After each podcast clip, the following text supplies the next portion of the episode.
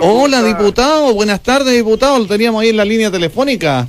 Buenas tardes, Sandro. Buenas tardes a Radio Carnaval. Buenas tardes a su distinguida y la audiencia. Muchas gracias, pues, diputado Marcelo Chilin. Oye, gente que en la mañana, hoy día un señor desde Playa Ancha me dijo, él es de Viña, pero trabaja en Playa Ancha, en pintura, me dijo, yo me siento a escuchar al diputado Marcelo Chilin los días jueves cuando están en contacto con ustedes. Me gusta porque siempre las cosas de frente.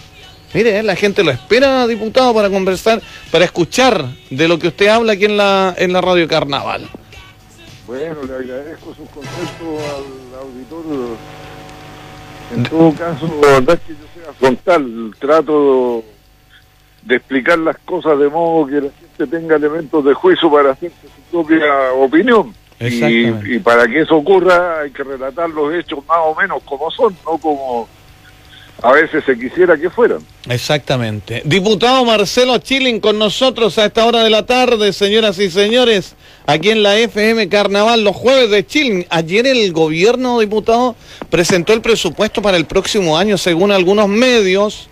Eh, Hacienda aprobó menos recursos para la región de los que se habían solicitado, el, eh, los que había solicitado el intendente. 13 mil millones menos, eh, augurio de que esto, ¿qué, ¿qué está pasando, diputado? Es un poco decepcionante el presupuesto, efectivamente, porque bueno, hemos estado todo el año en la preocupación nacional a través de los medios de comunicación por el tema de la sequía y la catástrofe agrícola y ganadera que esto ha significado. Mm.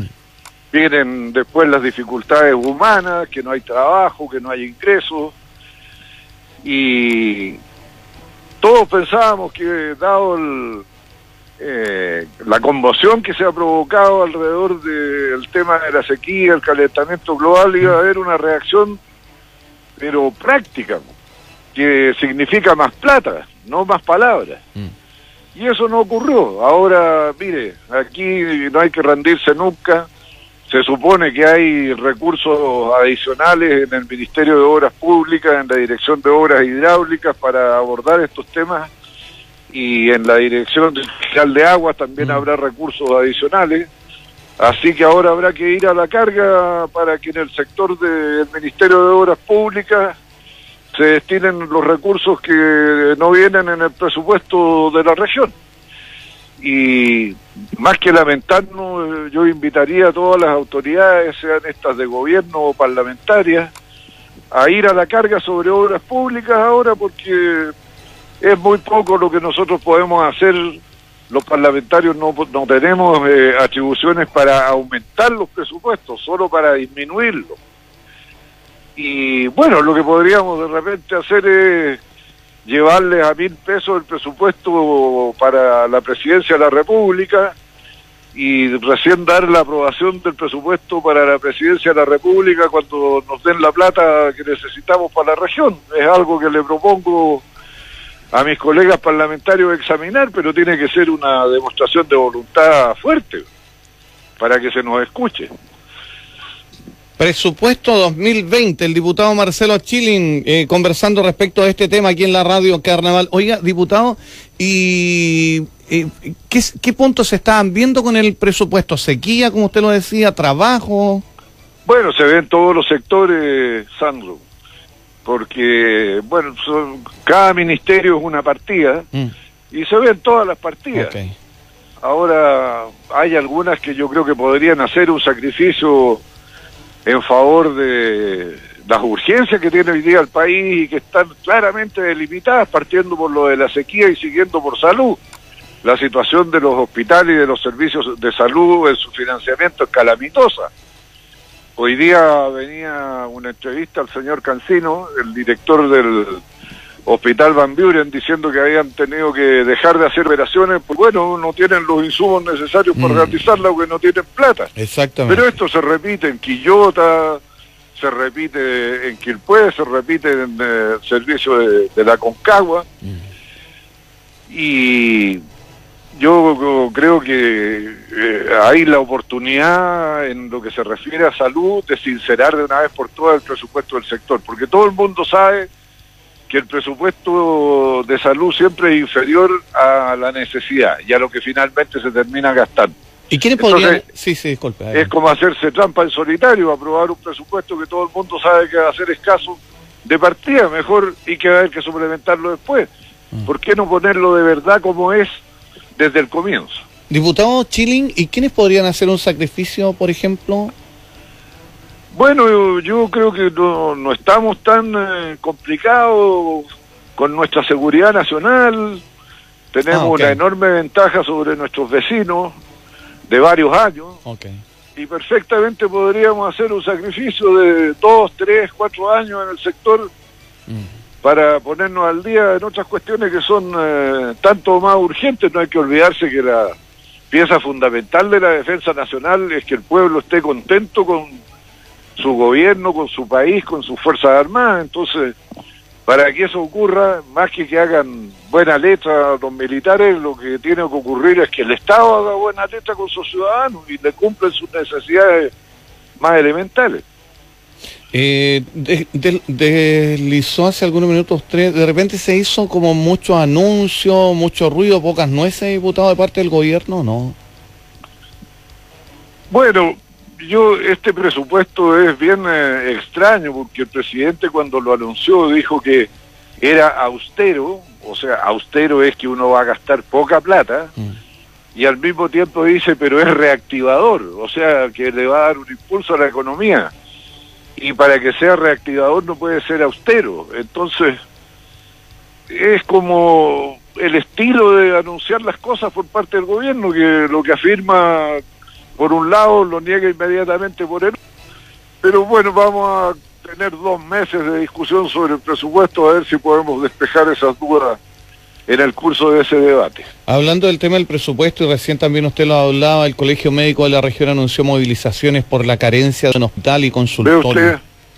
Ve usted si no, no son palabras en el vacío las mías, tienen que ver con lo que me comenta la ciudadanía, lo que me comentan los propios médicos, los trabajadores del sector de la salud. Es la realidad que hay. Mire, hay un señor que en este momento me está escribiendo ahí al, al, WhatsApp. Buenas tardes, don Sandro Puebla. Usted le puede preguntar al diputado si él sabe del río que se está rematando en el sur y los canales chilenos no hablan de eso y que se ha intentado rematar tres veces. No, la verdad las cosas que uno me dice que es Cristian nada más, un río que se está rematando en el sur. La verdad las cosas yo lo desconozco, no sé si usted diputado. He, he leído algo en las redes, pero me temo de que no se trata de un remate, sino que se están eh, eh, poniendo a disposición seguramente derechos de agua, que usted sabe que operan por la vía de la concesión, el solicitante no paga nada, salvo los trámites, publicaciones y ese tipo de cosas, eh, pero es, muy difícil que haya un remate propiamente tal, porque ya habría sido un escándalo eh, mundial, no, no solo un escándalo en Chile. Pero aparte de lo que leí en las redes, no, no tengo mayores antecedentes. Eh, diputado Marcelo Chilen, ¿qué le pareció la acusación constitucional del martes? ¿Qué pasó al final con eso? Mire, Sandro, lo importante de la acusación constitucional era poner en evidencia que el gobierno ha sido a lo menos negligente en el cumplimiento de la ley que establece que la educación pública de aquí en adelante tiene que estar en manos del gobierno central a través del Ministerio de Educación y de sus servicios locales de educación. Y en eso se ha sido remolón, ido a paso lento, colocado todo tipo de dificultades, ni siquiera se han nombrado las autoridades que tienen que hacerse cargo del montaje de los nuevos servicios locales de educación que van a traspasar la educación pública del sector municipal al gobierno nacional. Y eso es lo que se le reprochó a la ministra Cubillo a través de la acusación constitucional. Mm. No es cierto todo eso que se decía que una venganza por lo que habían hecho otra vez con la ex ministra de Educación, señora Yanna Proboste. No es cierto que se le quiera truncar su carrera política. Ninguna de esas cuestiones tiene que ver con el fondo del asunto. El fondo del asunto es el estado de salud de la educación pública. Y yo creo que si bien no se lograron los votos para aprobar la acusación y destituir a la ministra, eh, sí se logró ampliamente y así lo demuestran las encuestas eh, establecer de que están al debe con la educación pública y yo espero que reaccionen porque de lo contrario las dificultades con las autoridades del sector van a continuar. Hemos hablado de salud, del presupuesto, del tema de educación. Eh, ¿Cómo va el tema de las pensiones, diputado? La próxima semana se ¿Mm? vota el proyecto de reforma de las pensiones. Entre el día lunes y martes se vota en particular en la Comisión de Hacienda y ahí pasará la sala de la Cámara de Diputados para aprobar o rechazar. Y está complicado el asunto porque el gobierno se comprometió con aquellos que pactaron con él, en particular la democracia cristiana, a hacer una serie de indicaciones que iban a lograr darle los votos para la aprobación, en particular la creación de un organismo público que administra el 4% adicional y mm. esas indicaciones no han llegado, así que no sé qué es lo que vamos a votar lunes y martes. Si se vota como está, está garantizado el rechazo al proyecto.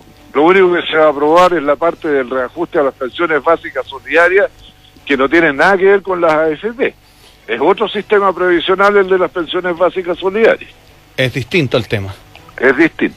Oiga, diputado, y esto de salió esta FP hablando que estaría de acuerdo en entregar una parte de los ahorros de una persona después de estos juicios. Mire, de repente, en toda la mezquindad que se ve en este asunto de tomar la cuestión de las pensiones como un negocio, mm. se ven pequeños gestos, y no lo digo en sentido peyorativo, pequeños gestos de grandeza como el de esa FP que dice que estaría dispuesto a hacerlo, lo que significa que es posible. Entonces uno se pregunta, ¿y los demás? ¿Por qué no pueden hacer lo mismo y mostrar algo de humanidad? Diputado Marcelo Chilling, en los super jueves del diputado Marcelo Chilling. Oiga, diputado, el tema de los embalses no está en el presupuesto 2020 o sí? No, tiene que estar. Pues ahí, bueno, la pregunta donde todo el mundo se va a ir al cuello del Ministerio de Obras Públicas, ¿qué pasa con el embalse Catemo? ¿Mm? Que es el que está listo para licitarse. Pero si no se ¿Ah? aplazó un año más. Bueno, ahora tienen que responder pues, en la discusión del presupuesto, porque muchos van a ser los que eh, pidamos cuenta sobre este asunto, porque no podemos seguir solo hablando de la sequía tenemos que actuar contra la sequía. Y actuar es poner plata, como lo dije al partir de esta conversación. Eso. Porque estamos hablando harto, pero ¿y cuándo? Hagamos las cosas, ¿no es cierto? Ah, de eso se trata.